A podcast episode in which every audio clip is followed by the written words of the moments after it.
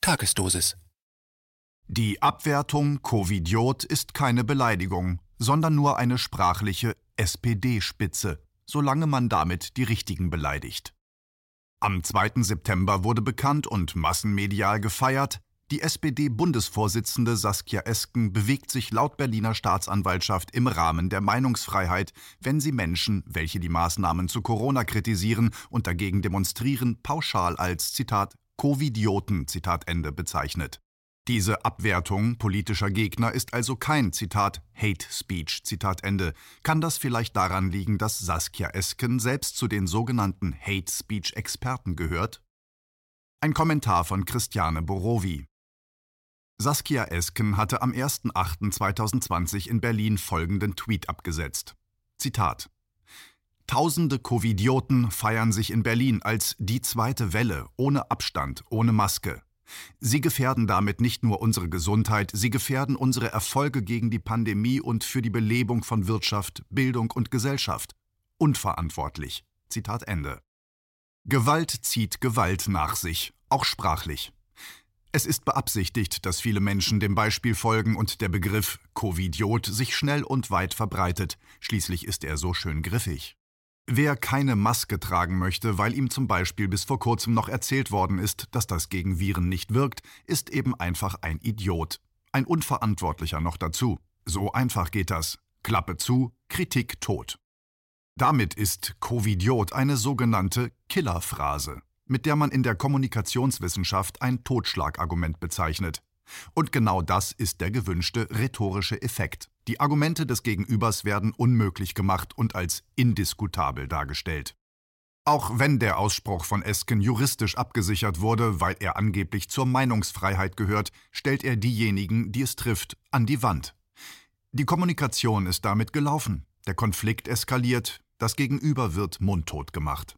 Der Journalist Miloš Matuszek hat das ebenfalls beobachtet und in einem vor wenigen Tagen sowohl in der Neuen Zürcher Zeitung als auch auf KenFM erschienenen Artikel Zitat kollabierte Kommunikation Zitat Ende genannt. Das trifft es auf den Punkt. Doch was bedeutet das nun? Geben wir es zu, wir mögen es, wenn es in der Politik sprachlich hoch hergeht. Dann ist wenigstens was los, denn Politik ist sonst eher langweilig.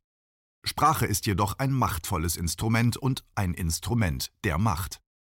Als Politikerin gehört es daher wohl zu Saskia Eskens Aufgaben, Sprache machtvoll zu gebrauchen.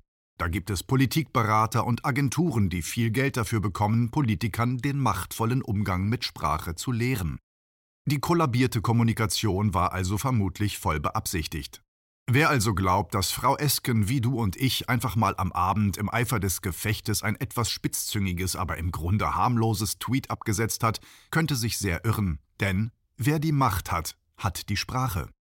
Ein Retweet von Saskia Esken vom 1. September verbreitet ein Video von Dr. Matthias Quent, in dem behauptet wird, Rechtsextreme würden die Corona-Krise und eine, Zitat, spontane, populistische Unzufriedenheit mit der Regierung, Zitat Ende, ausnutzen und, Zitat, nach der Macht greifen, Zitat Ende.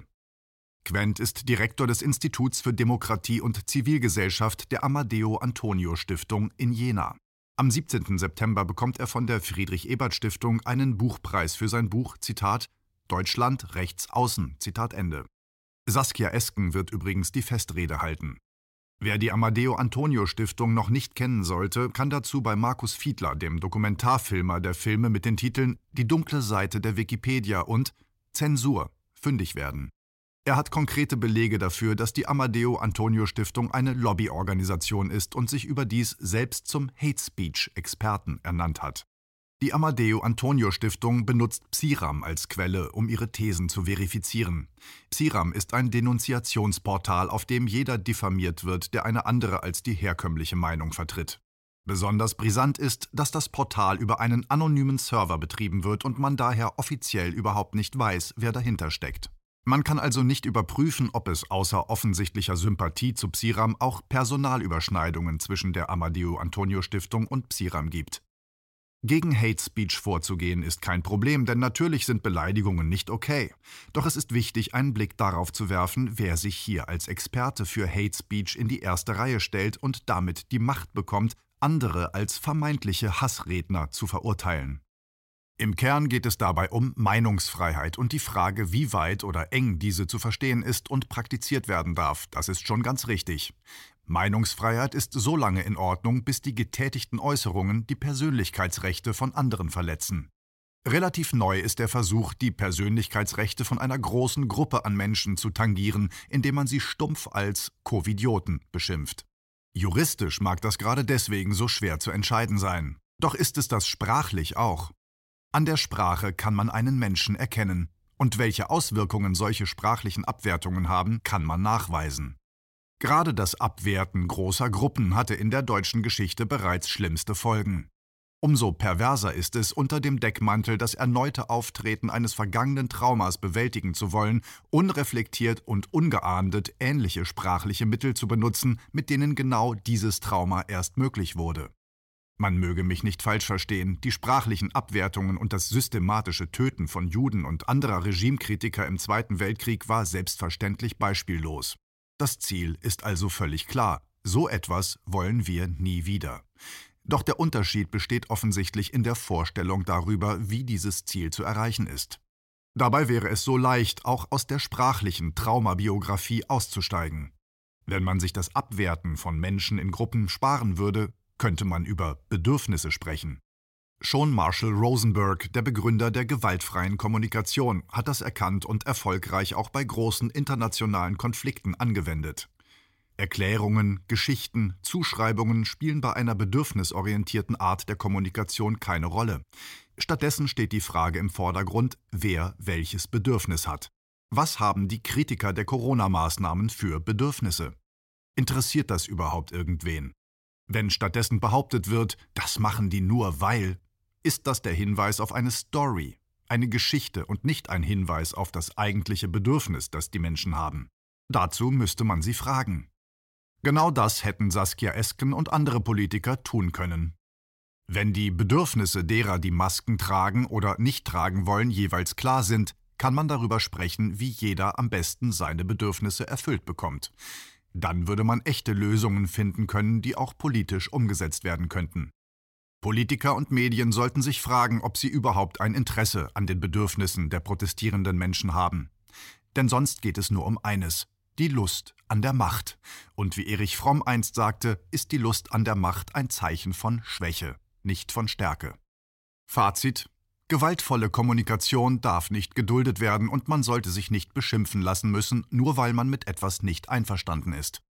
Wenn Politikern das nun erlaubt wird, während es anderen nicht gestattet ist, dann zeigt dies nur, dass sich die Lage im Land weiter verschärft. Dieser Artikel ist ein Appell, den Begriff Covidiot einfach nicht zu benutzen und weiter zu verbreiten. Mit diesem Ausdruck begibt man sich in eine Spirale der Gewalt. Außerdem ist auch die Frage zu stellen, was das Ziel einer solchen Killersprache ist. Zumindest hat sie zur weiteren Spaltung beigetragen. Das ist vielleicht nicht justiziabel, aber es ist trotzdem in hohem Maße verwerflich und nicht einmal nur eine üble Entgleisung. Und ganz egal, wie man versucht, es darzustellen, Politiker wie Esken können die Augen nicht davor verschließen, dass viele Menschen auf die Straße gegangen sind, weil sie Fragen haben, auf die sie bisher keine befriedigenden politischen oder medialen Antworten bekommen haben. Sie können außerdem nicht die Augen davor verschließen, dass die überwiegende Zahl der Menschen, die auf die Straße gegangen sind, sich keinen Gruppen zuordnen lassen, schon gar keinen sogenannten Rechten. Es ist Vorsicht geboten, denn wenn allein Machtdemonstrationen, egal welcher Art, die Antwort auf Demonstrationen sind, dann ist das eine Katastrophe, nicht nur für die Opfer dieser Machtdemonstrationen, sondern auch für die Mächtigen. Dann verlieren alle. Darüber könnte Frau Esken vor ihrem nächsten Tweet ja mal nachdenken.